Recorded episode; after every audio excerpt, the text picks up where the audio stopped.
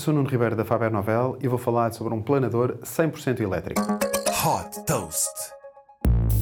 A startup de Boston, Regent Craft, desenvolveu um planador capaz de voar em cima de água e que é 100% elétrico. Tem uma autonomia de 289 km e é capaz de atingir uma velocidade máxima de 290 km por hora.